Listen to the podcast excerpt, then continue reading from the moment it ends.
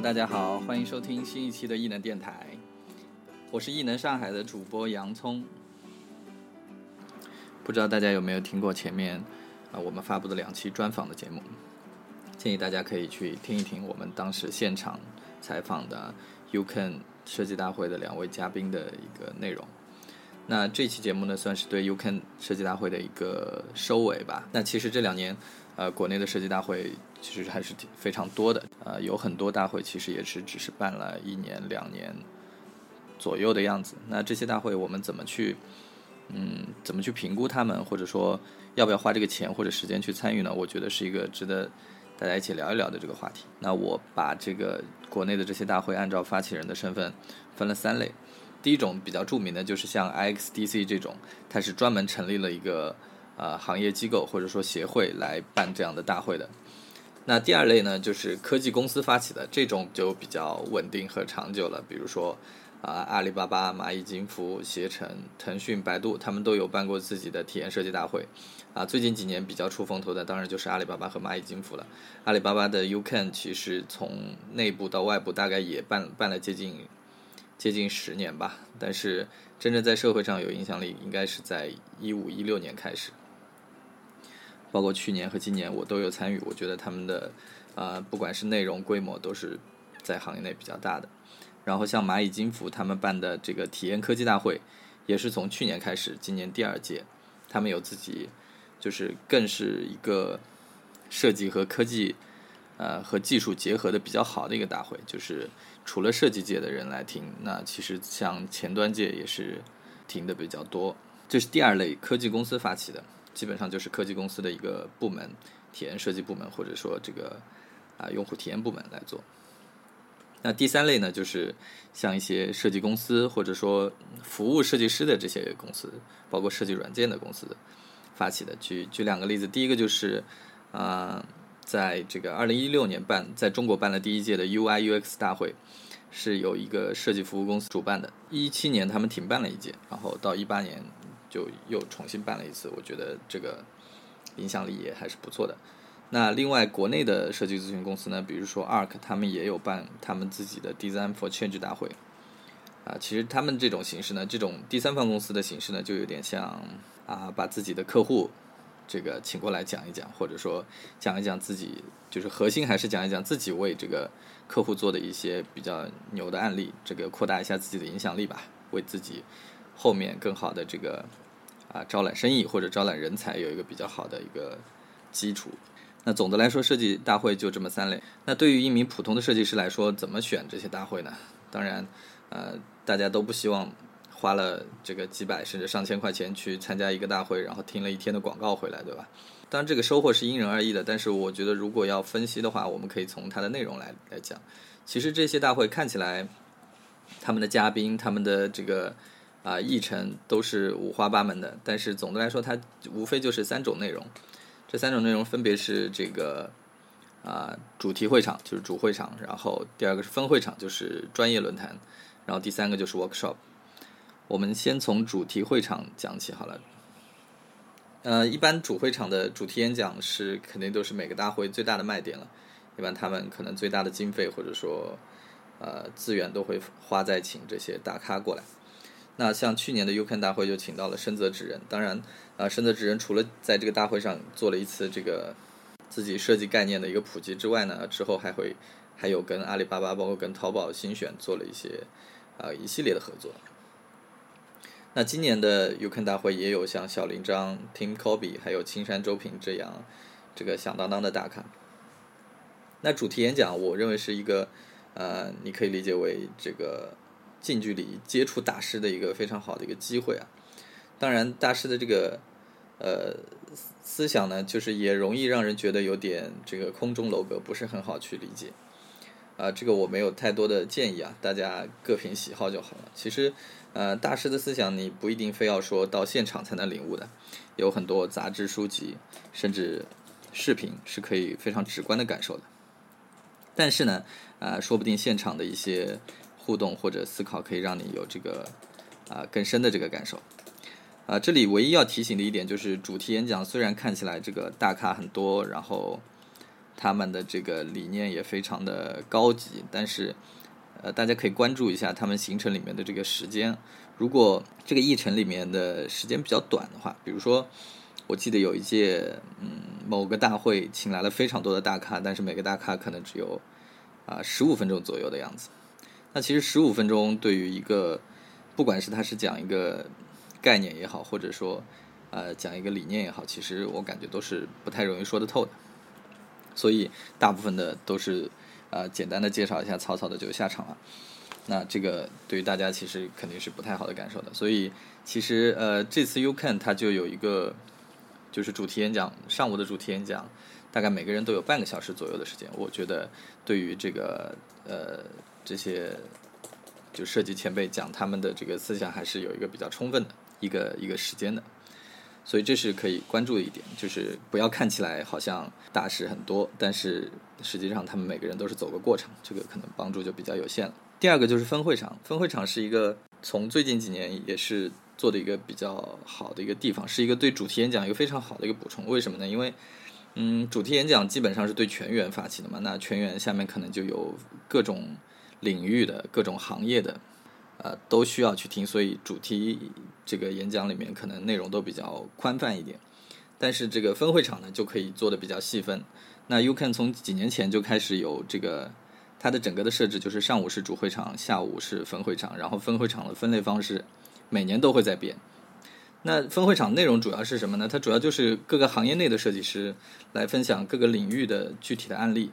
我我个人认为还是非常值得一听的。比如说，呃，刚刚说过 U Can 的分会场大概是安排在下午，下午的话一下午大概有五到六个吧。然后我听过的这几届里面内容都还是不错的。今年口碑比较好的，比如说，比如说体验设计领域的呃盒马的 U E D Leader 卓兰讲的盒马新零售场景体验设计，是一个就是案例非常的扎实，然后过程也非常的丰富，然后方法论大家也非常的认可的一个比较好的分会场。今年 U Can 有十个分会场，然后每个分会场里面都有呃六到七个这样的主题演讲，还是可能会有一些夹带广告的啊，比如说卖字体的，比如说卖这个卖设计软件的，偏推广类的这种内容吧。这些内容呢，嗯，其实要说完全没有帮助，肯定也不是的。但是呃，真正能应用到这个 工作中，这个还是呃对对普通的设计师来说，可能还是就是这个收获还是有限的。啊，另外值得一提的就是，呃，就是 U Can 今年根据官方的说法，他们今年百分之九十的讲师是来自阿里内部的，然后涉及了阿里的所有的几乎所有的业务线，到从零售到物流，到云计算，到这个设计中台等等等等。大家不管各自在什么样的类型的公司，我相信都可以找到呃和自己负责的业务或者说自己设计的产品比较接近的呃这个分会场去听的。然后关于分会场的选择的话，当然主要就像我刚刚说的，你当然是选择跟自己的工作领域比较接近的。当然这样的话，他们的一些方法或者说他们的一些呃思路是对日常工作非常有帮助的。当然也不是说非要你选自己的专业啊。去年其实这里有一个区别，就是说去年 U Can 它的分会场你是可以啊随意搭配的。比如说你先在这个体验设计听两场，然后就去数字工业听两场。呃，因为当时去年的那个会场分会场是离得很近的，就是你，呃，出门就可以去另外一个去隔壁的这个会场了。但是今年呢，就是分会场就没办法自由选择了，你一个下午只能待在一个分会场里面。这也就要求大家在选分会场的时候，呃，要抱着一个比较明确的目的，就是如果你真的是想啊听一些行业的这个前辈的这个总结的方法，或者说一些。啊，理论那当然是选跟业务强相关的比较好。但是如果你觉得，呃，自己这个领域做的比较疲了，有一些方向上的迷茫，我建议也是可以去听一听其他会场的。因为呃，整个体验设计这个领域现在这两年看下来，其实会有非常多的这个啊专业融合的这个趋势，不管是在新零售领域对线上线下的融合，比如说体验设计和空间设计的融合，包括跟工业设计的融合，都是一个。呃，比较好的方向。那分会场就说到这里，最后一个部分就是工作坊。呃，今年 U Can 是第一次加入工作坊，但是其他的像 I X D C 啊或者 U I U X 大会啊，他们比较早的就有工作坊的这个内容。不不管是工作坊也好，设计冲刺也好，设计马拉松也好，啊，其实它的这个内容都是差不多的。跟分会场一个比较呃比较大的区别，就是一个工作坊的人数会比较少，基于一个课题，大家不管是分组也好，或者说怎么样去呃做一些这种实际的这些操练。像工作坊的课题呢，其实是多种多样的，有一些是比较全链路的，从呃这个找机会到最终落地方案。都会去这个设计，然后也有一些是针对专业领域的。虽然有一些这种全链路的呃课题，可能会因为设计这个上下游，比如说我们在评估这个啊可行性上面，也没有专业的研发来给一些意见，只能说我们自己拍脑袋说这个呃开发难度可能比较高，那个开发难度比较低。所以在这方面呢，可能会有一些纸上谈兵的嫌疑啦。但是总的来说，呃，工作坊还是一个非常适合这个锻炼自己的思维模式，或者说熟悉一些设计方法的一个非常好的一个场合的。这一点其实是不管是主题演讲还是分会场都没有办法替代的，因为你真正可以参与进去嘛。所以说完了这三类的内容，其实大家在看这些大会的时候就可以去看看他们的设置了。比如说你呃对主题演讲感不感兴趣？比如说这个分会场是不是？嗯，跟你的实际工作能够相关的，或者说你未来的职业规划相关的，然后呢，工作坊是不是你能够抢得到名额，或者说这个课题是不是对你来说是一个比较有用的？那经过这三个方面，大概大家就可以有一个对这个设计大会有一个比较全面的评估了，然后再决定啊自己是值不值得花时间或者说花金钱去参与这样的这个大会。然后最后还要提醒一点的就是说，这样的大会。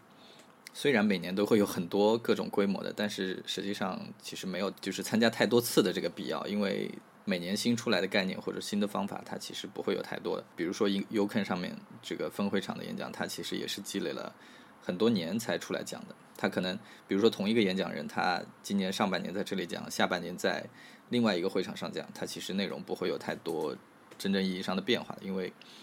呃这个积累是需要时间的嘛。所以我。啊，最后一个建议就是说，大家不要这个参加太多次，就是一年有个一次两次的这个，其实就差不多了。好，关于体验设计大会的这个一些想法，我就聊到这里吧。接下来是呃一段我和君君在这个 UCAN 大会当天刚听完这个一天的主题和分会场，然后采访完 Tim Kobe 之后的一个比较鲜活的一个感受的一个分享吧。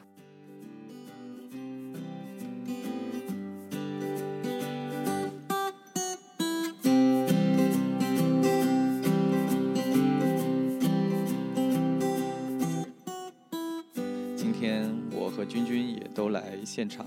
啊，听了主题的还有分会场的演讲，然后君君跟大家打个招呼吧。Hello，大家好，我是君君。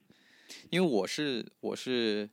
第二次参加了嘛，就是我去年也有参加在杭州的这个大会，然后今年又来了，发现还是有些变化的。但是君君呢是第一次参加，我不知道君君第一次参加这样大会有什么样的感想。我我好像按理说真的是第一次参加这种很多设计师在一起的大会，而且特别是呃比较偏交互的。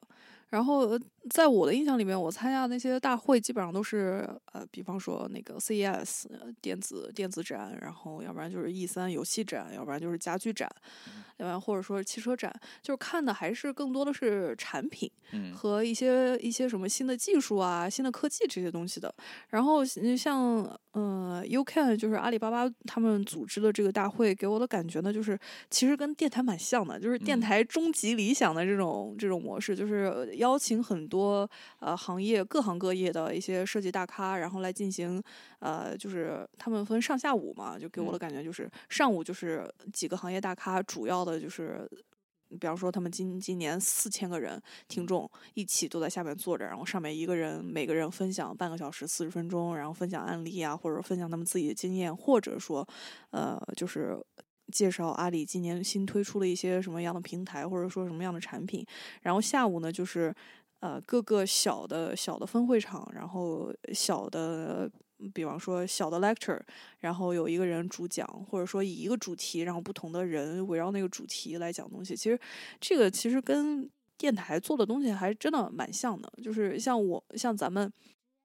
也会嗯。比方说请各行各业的那个设计师来分享分享案例，或者说分享经验，或者说分享产品。然后也其实也有像呃围绕一个主题来展开那个讨论的和一些探讨的。其实我都觉得这个其实呃如果优看那个 logo 换掉 换成异能电台，这其实其实是一个很好的事情。只不过就是觉得呃呃优看能组织起来，我觉得我看过这么多展会，可能也就只能是一个比较大的公司，然后他们就是。有很多不同的分支，或者说不同的 BU，然后各个 BU 或者说各种不同的 business model 里面，然后有很多的设计师，然后呃有这么一个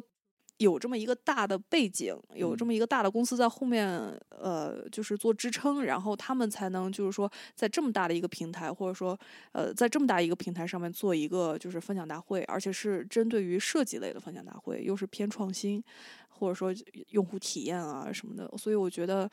呃，这可能是一个趋势吧。因为像你说的，不是阿里这个大会已经办了八年了嘛？嗯，所以这个可能没有，他们是一五年开始办的，今年第三还是第四届？没有，我今天问的那个胡萝卜也是电台老听众、老朋友，他今天跟我说，就是阿里这个大会其实已经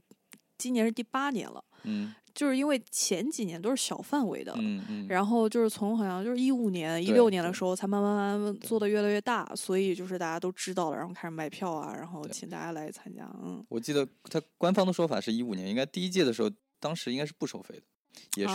第一次搞这么大。其实刚刚君君说跟电台很像，其实我感觉他们这么做一次，基本上就把我们好几年的 节目对好几年的节目都做掉了，对 吧？是的。对，就是一次性的把大家都都每年一次把这个大家都找到一起来，然后介绍最新的一些想法什么的。我觉得至少对行业的这个帮助还是还是挺大的。对我我就特别感觉像是就是因为设计师在看很多产品的时候，可能还是别人家的东西，但是就是像呃，比方说这么多设计师都邀请过来，然后有针对性的，然后分话题的。然后来做分享的话，就感觉像是给设计师打鸡血的一个地方，就感觉上面的人可能都是我的理想目标，或者说呃下午他们那些分会场分享的东西都是我感兴趣的，或者说行业正在发生的以及要发生的，所以我觉得可能是就是对设计师非常友好的这么一个那个一个大会。嗯，所以你听完上午的这个主会场，你有什么？有什么印象深刻的地方？呃，我觉得分这么几类啊。上午主会场，一个是阳光，呃，他介绍的那个，呃，提出了一个设计产能升级，或者说就是呃，大白话来讲，就是设计师怎么赚钱，或者说怎么让设计师赚钱。然后，呃，还有就是那个蚂蚁金服他们做的一些那个公益性的项目。所以我就觉得，嗯，还是，嗯，怎么说呢？作为设计师，其实挺羡慕的，就是你必须得是有这么大一个公司，然后他们能分出来一部分，专门就是做公益的项目，而且是花钱让让让别人把这套东西做做好，然后我还有免费的开源，就给到您，像他们那个做了免费的那个阿里巴巴的他们的新出的字体，然后还有那个蚂蚁金服推的那那两无障碍的手册，对无障碍的手册，还有那个他们还有一个什么那个，我看一下啊。就是 End Design 那一套，对 End Design，对，就是蚂蚁工艺设计，嗯，就是还有还有他们出的这个手册，然后我觉得就是，嗯，这个给我感觉就是可能是不是跟那个 Google 的那开发者大会有点像，就是我我给你我给大家。提供这么多东西，然后大家都可以来用，就感觉像是一个社区，然后那个以一个大的公司为主体，然后往外扩很多的点。我觉得这个是一个，然后再一个呢，就是呃比较开心的是，他们请来了那个小林章和 Tim Kobe，然后你就看他们前面两个是阿里自己内部的。然后那个介绍阿里自己内部的东西，然后以及做一些开源的公益性的项目，然后后面又呃牵引出来，就比方说那个小林章，然后他来分享怎么去做做给阿里专门做字体设计，然后 Tim Kobe 又来分享就是那个呃怎么做用户体验。我觉得用户体验在中国可能这个概念呃。也刚开始好像没有多久吧，因为是跟着那个交互交互一起进来的，然后交互就是电子交互又又转化到的，就是说又慢慢渗透到了实体交互，实体交互上面，就人的呃空间的体验，这些就是其实 Tim Kobe 他比较擅长的那个 user experience，也叫。spatial design。对，然后然后这两个就是单独的设计师来做分享，然后还有一个就是后面其实呃，我觉得今天上午分了三类，第一个就是公益项目开源的，第二个就是两个设计师来单独做分享，最后一个其实我觉得呃就是请了那个。Go Design 去年 Go Design 获大奖的那个寺庙临时俱乐部获奖的那个项目，呃，那个僧人来做了分享，我觉得那个是给呃，就是我觉得能把他们请过来的话，就是。能展示出来，就是说中国大公司的一个态度吧。就是大家对中国的公司脑海里面就可能就是有一个固有的印象，就是中国公司就是只是想要挣钱，或者说想要只是想要卖产品。但是我觉得能把他们请过来的话，就是也是慢慢慢慢就是跟世界其他的一些好的公司、有责任公司慢慢同步起来了，就是传递这么一个信号，就是大家我们都是想要开始做公益，然后以及。就是传递给各个设计师，就是说你们不能只是盯着眼前的设计工作。就是说，就算你可能设计比较忙，你设计工作比较忙，但是你你也得怎么说呢？就是尽自己一份力，就是说怎么去更多的去做一些公益性的项目。嗯，我觉得这点可能就是从大家盯着商业价值到社会价值，对，有一个这样的转变。对，这个其实是是挺好的一个事情。对，所以这个是不是也是那个公司赚够了钱了，然后就是吃饱肚子了之后，然后开始追求精神上的一些生活？这个可能，嗯，我们就不太好评判。但是我觉得，他们这些 不管是开源的项目还是公益的项目。他们的出发点肯定都是说，我们先满足了自己的需求，对对，然后发现这个东西可以对社会有益，然后再把它贡献出来。我觉得这个是一个挺成熟的一个逻辑的。对，嗯。然后就是就是提到那个 Team Coby 的那个部分嘛，其实呃，刚刚说体验设计在中国的这个发展嘛，我是觉得，嗯，从 PC 时代开始，就是会有一些概念进来，比如说。啊，以用户用户中心设计这个概念进来，其实那个时候已经有一些雏形了。然后到那个时候，其实还是大部分是怎么说？呃，从美国或者说那些互联网发展的比我们早的那些国家引来的一些概念。但是再到移动互联网的时候，就是后面今天下午 Tim Kobe 那个专访的时候也提到，移动互联网其实我们行业的发展是走在前面，走在前面。所以其实相应的，我们在体验设计这块的深度也可以看得出来，像。阿里巴巴或者说腾讯这些大公司，他们其实也已经有一些挺多的积累了。对对，没错，嗯，而且我感觉就是，呃，中国的人口密度的原因，然后而且就是它进化的非常快，然后也就给了，就比方说像大城市或者说二二线城市或者三线城市，有很快的这么一个让互联网公司去进行迭代以及进行修改的这么一个，呃，算是一个。优点吧，嗯，诶，这个这个在其他的公司呃，其他的国家，我觉得想都不敢想。就是一个是大家就觉得我这可能就不需要，然后那个我就不用了，我我就不会去主动的去接触这些东西。然后第二个也是可能一些基础建设啊，然后那个还有人的人口的居住的那个一些地理位置，有的导致了他们就是国外的那些城市会相对来说慢一点。对，就整个社会的发展都变慢。是的，是的，对我们正好赶上了这个时候，用户体验也赶上了这个时候。对。那其实上午的会场大部分都是怎么说高屋建瓴的嘛？对，就是大道理，展示一下行业的方向。对。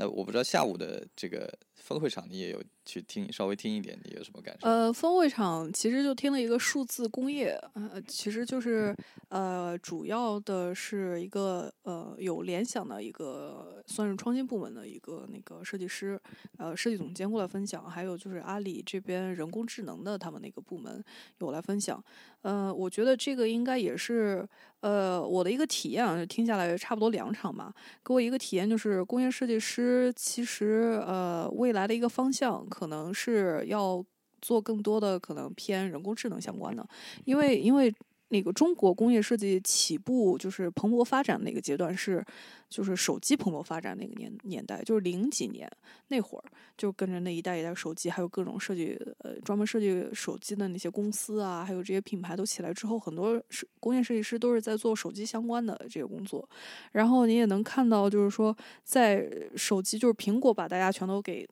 打趴下了之后，到后面，然后工业设计师其实很多就慢慢慢慢分流，有一些人还是在做传统的可能工业设计，有一些就跟着手机这个行业可能走到了，就比方说今天那个两个设计师，他们就可能会走到了人工偏人工智能方面的，还有一些可能就是在呃，比方说 AR、VR 这些，所以就是呃，我就感觉可能也是给工业设计师的未来提供了一个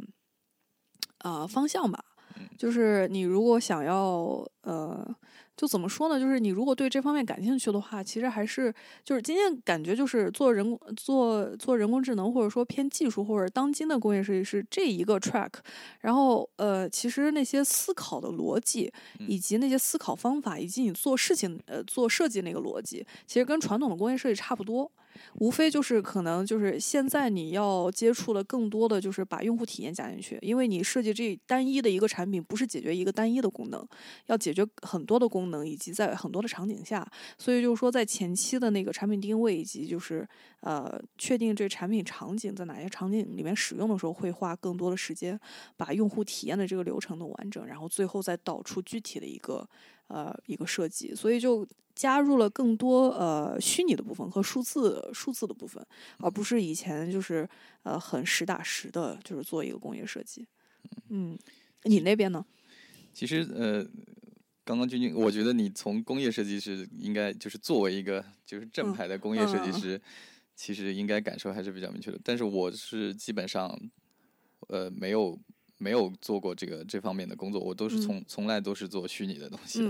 不管是前面的这个 UI 到后面的这个交互，所以我去了，我下午去了体验设计的那个分会场。其实，呃，这个话要说回来，其实去年的时候我去分会场的时候，我就觉得，就是他们这个形式还是就是还是挺可取的，就是说，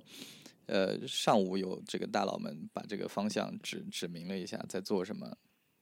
未来怎么发展？嗯，那下面呢，其实就是一些实打实的东西。每个就是可能会有，就是阿里这个经济体以内的或者以外的这些公司，他们的设计师们在做什么东西？嗯，就是都是实打实的东西。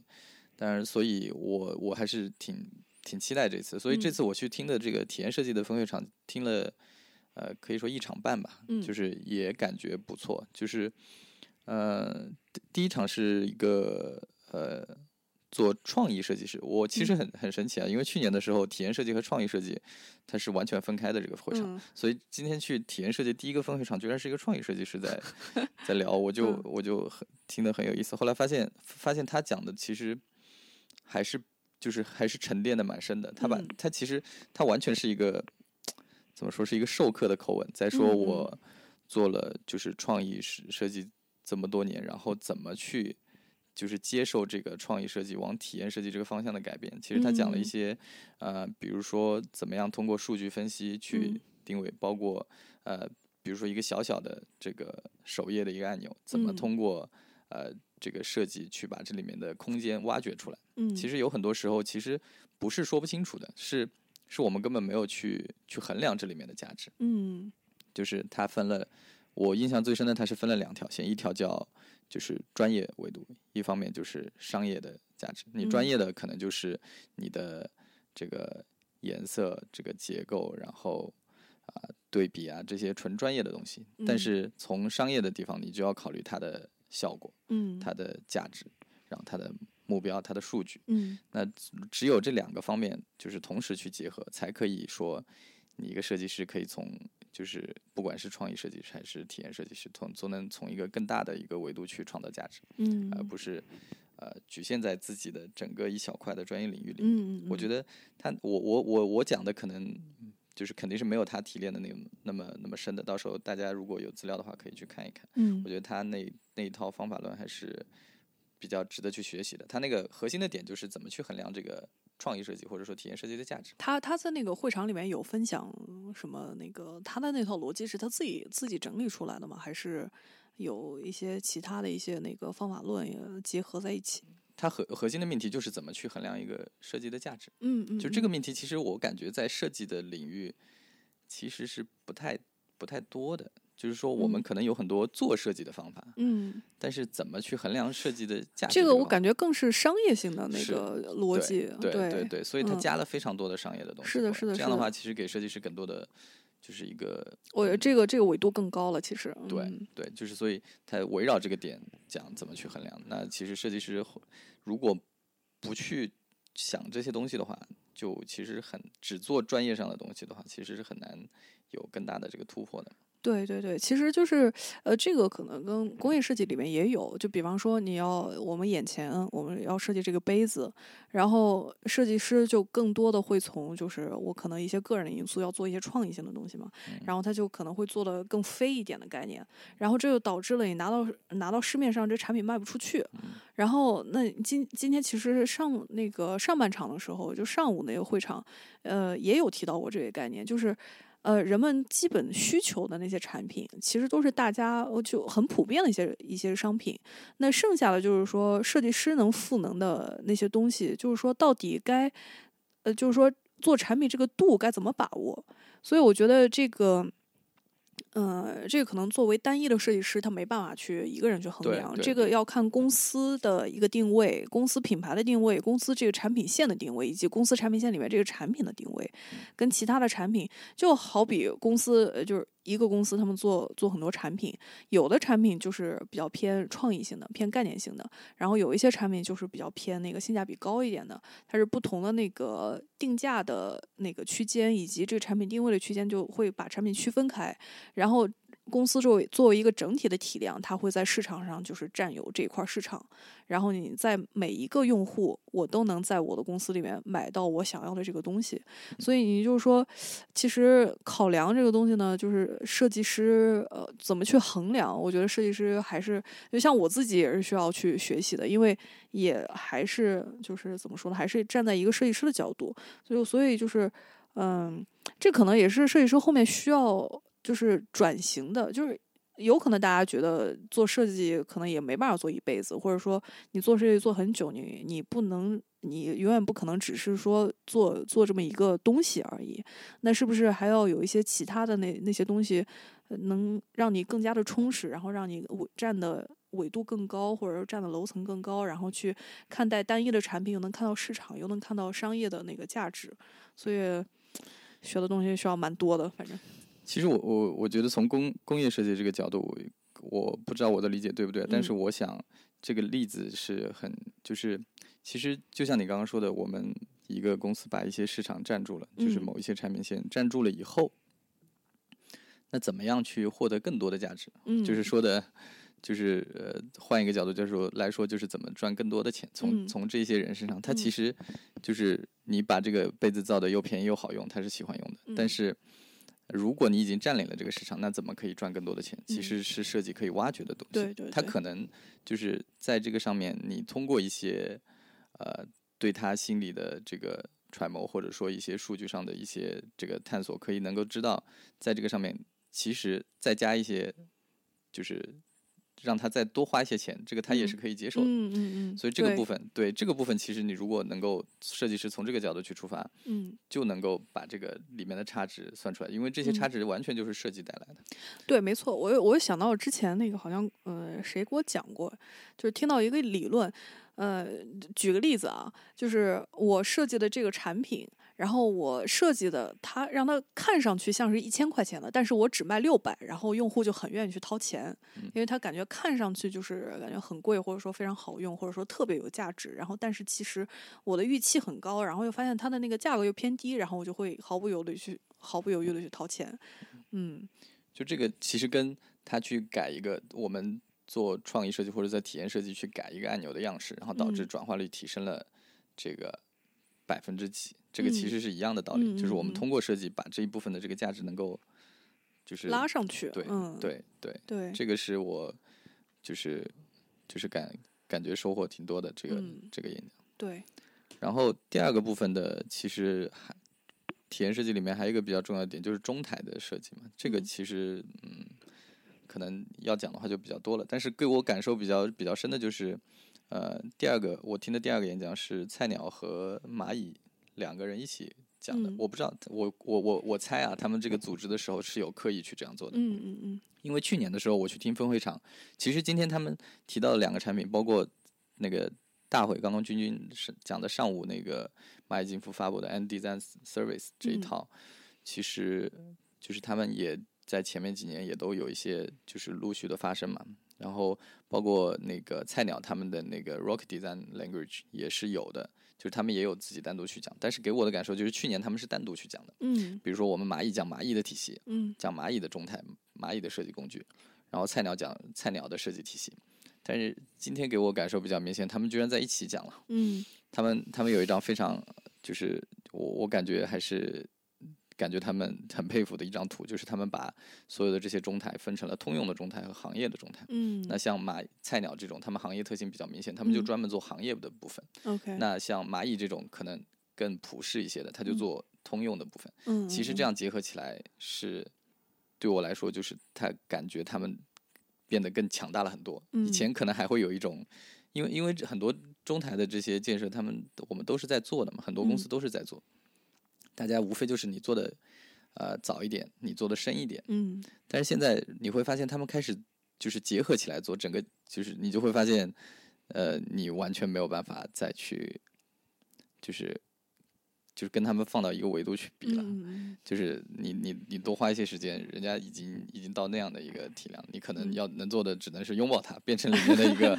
就比如说用他们的通用的状态，然后嗯自己在在上面搭建一个这个行业的这个状态，，OK 所以 OK，对我觉得这块也是嗯挺挺大的一个转变。嗯，就是所以他们通用的中台都会会跟其他的那个共享吗？是的，就哦是、呃，据我了解，就是嗯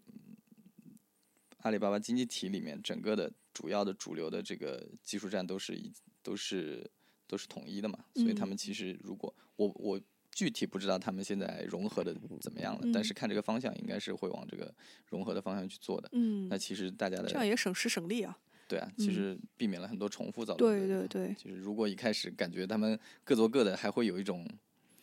有一种就是说的阴暗一点，就是看笑话的感觉。啊说你，们浪费了这么多嗯人、这么多时间，对吧？然后大家在重复在那边做，然后到嗯时候还可能会有一些竞争来嗯拼来拼去什么的。对但是看到他们融合到一起，觉得还是挺佩服的。对，这也是大公司就是怎么说呢？公司发展到一定阶段，就是最需要解决的就是提升工作效率。嗯对，嗯，这能解决很大一部分就是那个工作效率的问题。然那后接下来就可以聊聊专访了嘛？哦，对，我们下面聊一下专访，就是那个跟 Tim 差不多，Tim Kobe 聊了差不多二十分钟吧，然后加上还有翻译啊时间，其实就是那个聊的呃聊了差不多那么几个问题，然后 Tim 他回答的其实也不是很深入，但是我感觉给我的一个。呃，比较大的感触，一个就是我们刚才说的，就是中国的那个线下的呃体验，明显的就是比其他国家的那个要快很多，以及新很多，这个是一个。然后那个还有一个，我觉得可能对电台大部分听众比较有用的，就是 Tim 他是呃一九八二年从阿森纳毕业的，然后一九呃一九八七年还是八九年的时候成立了他的那个自己的 design studio 叫 Eight，然后我就觉得嗯。呃，他是那个 team 是阿森纳环艺系毕业的，然后呃，我就觉得其实嗯、就就这样看 Team 整个的那个做的一些项目啊，还有他的整个的那个职业生涯，就是其实呃，大家很多人憧憬的说想要成为大师，其实是还是可以做到的，就是要看一下，就是可能呃，你首先你需要有自己有一个完善的那个呃。就是整个的那个知识体系规划，这个是一个。第二个就可能还是呃需要呃怎么说呢？不断的去反省以及去呃充实自己，让你自己就是说，也就是我们刚才说的，也是让你不断的扩你自己的纬度，或者说站在更高的纬度，而不是只是仅仅的就是永远的在重复做这一件事情。然后那个，嗯，我觉得还是。不知道见到校园还是蛮开心的，嗯，对，那所以其实他从就是学校里面就是环艺，然后一直后来他有他其实一直都在做线下店，对，嗯包括他们也有一些博物馆相关对博物馆的项目，嗯，就是那像很多转工行的，是不是 就希望就渺茫了一些？呃，这个也不是你，你就想他们一开始做那个 environmental design，可能更多的是做那个店面、店嗯铺，嗯但是从怎么说呢，就是呃，更多的就是在你就好比我们现在那个呃，怎么说呢？呃，我们我们去年开始提到那个消费升级，就是大家可能消费到那个那个阶段了，那就是你可能市面上很多的店铺都在目都在卖相同的东西，那我要怎么跳出来，然后去吸引更多的用户？那可能就是整个那个店铺里面的那个用户体验可以加成的那一部分。然后这也就是，呃其实其实看到美国也是，可能美国的店铺他们其实都是那个样子，可能在九九十年代或者八十年代，后面慢慢慢慢的就是也是可能也是因为乔布斯的原因，然后他们想要让苹果做的不一样，做一个完全，呃，怎么说呢，就不一样的，就不仅仅是一个卖产品的，卖手机产品，或者说卖 Apple，或者说卖屏卖电脑的这么一个店铺，那是不是就是用户进到这个我的这个店里面，他买的不仅仅是单一的一个产品，而是买的我整个的品牌的服务，比方说一开始他们一对一的那种呃那个。客服对你的服务，以及整个的 Genius Bar，然后还有可能线上线下的服务都串起来，所以就是，呃，也是有很多的，就是就是看那个 team 的整个的那个职业生涯，也是有很多的机遇进来的。那有一些好的机遇进来之后，然后他又很好的就是，呃，get 到可能客户的那个点，然后又能很好的把客户的那些需求解决掉，然后可能他还有一个比较好的一个团队，然后整体的把那项目做完，然后一个项目接一个项目，然后越做越好。其实应该是这个逻辑的。嗯嗯就虽然他是，就是一直是在自己的这个就是专业的范围内，但是嗯行业其实是在外部，其实在不断变化的。对对，你就好比那个一开始他们可能做的很多就是产品的店铺，那后面比方说谁能想到一个卖手机的或者说卖电子产品的能做成那样的体验店，嗯然后后面再到比方说传统的四 S 店那种试驾的体验，又变成比方说特斯拉的那种概念体验店。然后或者说像那个未来整个的那种，就是你购买车其实不是买了一辆车，而是买了整体的那个，嗯呃，整个的那个移动的 mobility 的那种 mobility 该怎么翻译呢？就是移动空间体验。嗯嗯，就是不仅仅局限在在一个车里，我可能在车外跟我呃就是人在车外的那种互动，送过来，对对，就一些细小的服务啊、品牌传递的理念啊，这些其实都是包含在 user experience 里面的。嗯这个其实我有一点很印象深刻，就是到你到最快到最后面问的那个嗯关于，就是关于体验的那个，就是那个问题，问题本身是什么？我我我有点忘了，但嗯。是但是他有回复，他那个就是回答里面有个比较让我印象深刻的句子，他就是说说现在是一个比较，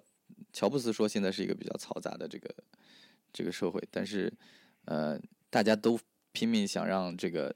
在消费者心里留下一些印象，不管嗯。是品牌的印象还是产品的印象，嗯但是他觉得能够留下印象的最重要的还是体验。对，对这一点，其实我感触还是蛮深的。我觉得，因为因为我我早期的时候有学广告啊、品牌传嗯播相关的嗯东西，那里面也有很多的呃理论或者说一些方法，教你怎么在一个消费者心里建嗯立起一个、一个形象，或者嗯说一个、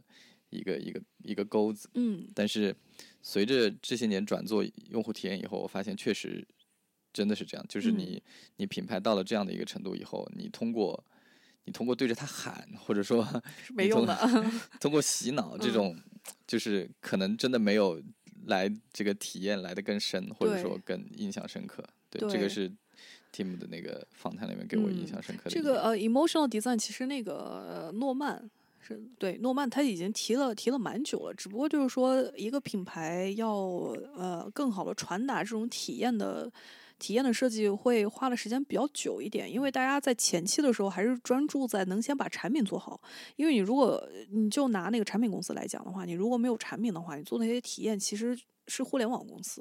就是你如果是做实体的话，这也就是为什么就是说苹果是可以把那个呃科技跟那个实实际的，就是他们的那个整个的那个 iOS 系统，然后或者说叫 macOS 系统，然后做的很流畅，以及他们实体产品做的很好，就是他们专注在每一个用户体验的设计上面，怎么能做到最流畅，或者说最舒适，或者说最最便捷，然后以及还会在一些呃说了 emotional design，还有一些比方说人人的那种五感。的设计就是呃味觉啊、嗅觉、触觉啊、听觉这些，就好比好比就是说你现在听到一首小时候听的歌，然后就会想起来小时候发生一些事，这些其实都是感觉。你可能那个事情已经很模糊了，但是你永远记着哦，闻的小时候吃吃家里的饭很香，然后以及听哪首歌，然后可能想到什么初恋的感觉，都都都是这样的。这个就是人记住了，都是那种就是感觉上的东西，一个广义的体验，其实对。其实就像应该，比如说我第一次摸到那个，嗯，我记得是 iPhone 七的那个亮黑的版本的时候，那个触感其实印象也是很深刻。嗯，就是真的第一次能感受到那么圆润的那种手感。其实这这种这种体验，包括像第一次走到那个 App Store 的那个空间里面的那种那种光，那个玻璃的，还有那种木头的感觉，还是得有钱先。不，那你你也可以不买的嘛。对，先去体验一下。但是其实那个那个那个印象已经已经刻下来了。下次有钱，等到有钱了，肯定就会去买。对对对。好的，这期节目就到这里了。如果大家有什么意见的话，欢迎在节目下面留言。如果对我们的电台还有什么其他的反馈或者建议的话，也可以到微信公众号或者微博搜索“异能电台”。谢谢大家的收听，下期再见，拜拜。